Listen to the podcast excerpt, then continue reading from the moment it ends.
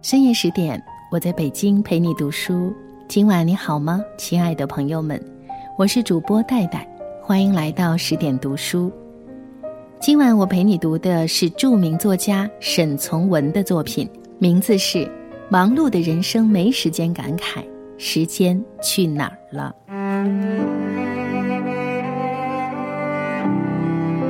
一切存在，严格的说，都需要时间。时间证实一切，因为它改变一切。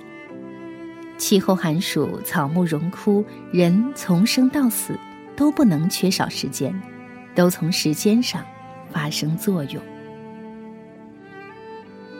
常说到生命的意义或生命的价值，其实一个人活下去真正的意义和价值，不过是占有几十个年头的时间罢了。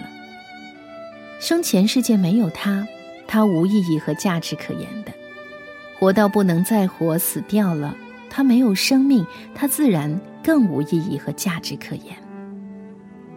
正仿佛多数人的愚昧和少数人的聪明，对生命下的结论差不多，都以为是生命的意义同价值是活个几十年，因此都肯定生活。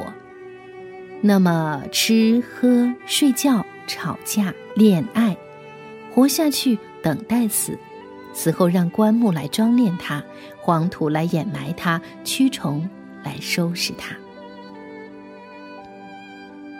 生命的意义解释的既如此单纯，活下去，活着，倒下，死了，未免太可怕了。因此，次一等的聪明人同次一等的愚人。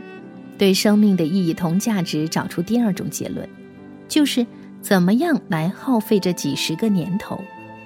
所以更肯定生活，那么吃喝睡觉、吵架恋爱。然而生活得失取舍之间，到底也就有了分歧。这分歧一看就明白的。大别言之，聪明人要理解生活，愚蠢人要习惯生活。聪明人以为目前并不完全好，一切应以目前更好，且接力追求那个理想。愚蠢人对习惯完全满意，安于现状，保证习惯。在世俗观察上，这两种人称呼常常相反：安于习惯的被呼为聪明人，怀抱理想的却成愚蠢家伙。两种人即同样有个怎么来耗费这几十个年头的打算。要从人与人之间寻找生存的意义和价值，既或择业相同，成就却不相同。同样想征服颜色线条做画家，同样想征服乐器音声做音乐家，同样想征服木石铜牙及其他材料做雕刻家，甚至于同样想征服人身行为做帝王，同样想征服人心信仰做思想家或教主，一切结果。都不会相同，因此世界上有大诗人，同样也就有蹩脚诗人；有伟大革命家，同时也有虚伪革命家。至于两种人目的不同、择业不同，那就更容易一目了然了。看出生命的意义同价值，原来如此如此，却想在生前死后使生命发生一点特殊意义和永久价值。心性绝顶聪明，为人却好像傻头傻脑。历史上的世家孔子、耶稣就是这种人。这种人或出世，或入世，或革命，或复古，活下来都显得很愚蠢，死过后却显得很伟大。屈原算的这种人另外一个。历史上这种人并不多，可是每一时代间或产生一两个，就很像样子了。这种人自然也只能活个几十年，可是他的观念、他的意见、他的风度、他的文章，却可以活在人类的记忆中几千年。一切人生命都有时间的限制，这种人的生命又似乎不大受这种限制。话说回来，事事物物要时时证明，可是时间本身却又像个极其抽象的东西，从无一个人说得明白时间是个什么样子。时间并不单独存在，时间无形、无声、无色、无臭，要说明时间的存在，还得回过头来从事事物物去取证，从日月来去，从草木荣枯，从生命存亡找证据。正因为事事物物都可为时间做注解，时间本身反而被人疏忽了，所以多数人提问到生命的意义同价值时，没有一个人敢说生命意义同价值只是一堆时间。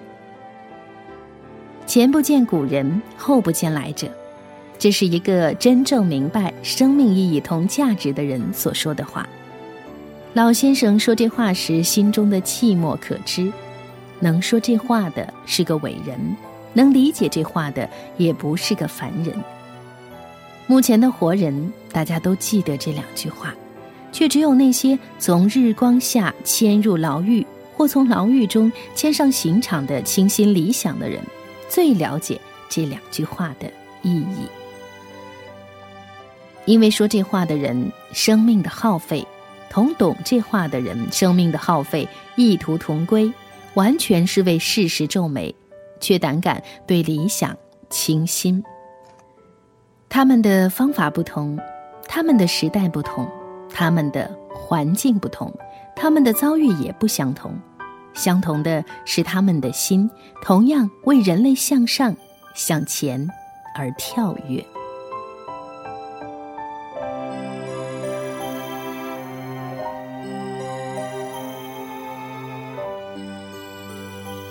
以上就是沈从文的作品。忙碌的人生没时间感慨时间去哪儿了，又是一周忙碌过去了，真的。好像在忙碌当中，真的没有了时间去做更多的抱怨和感慨，只有享受和抓住每一刻，才能让我们的生命变得如此精彩。谢谢你今晚的聆听，我是每天在电波当中带你朗读的主播戴戴，祝你今晚好梦，下次再见。门前老树长新芽，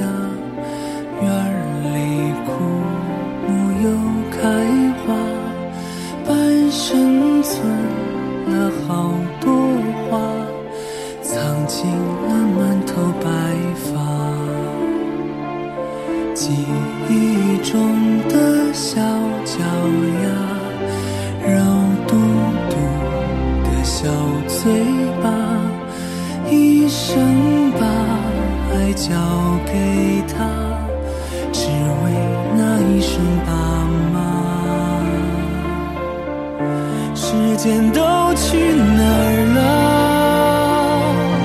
还没好好感受年轻就老了。生儿养女一辈子，满脑子都是孩子哭了笑了。时间都去哪儿了？还没好好看看你，眼睛就花了。柴米油盐半辈子，转眼就只剩下满脸的皱。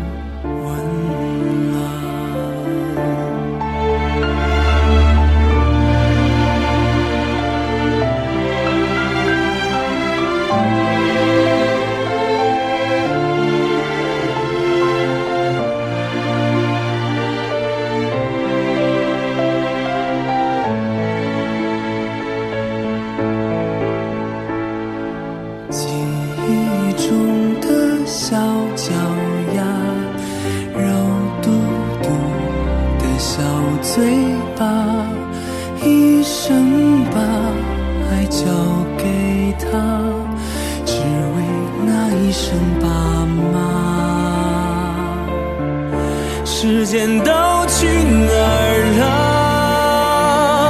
还没好好感受年轻就老了。生儿养女一辈子，满脑子都是孩子哭了笑了。时间都去哪儿了？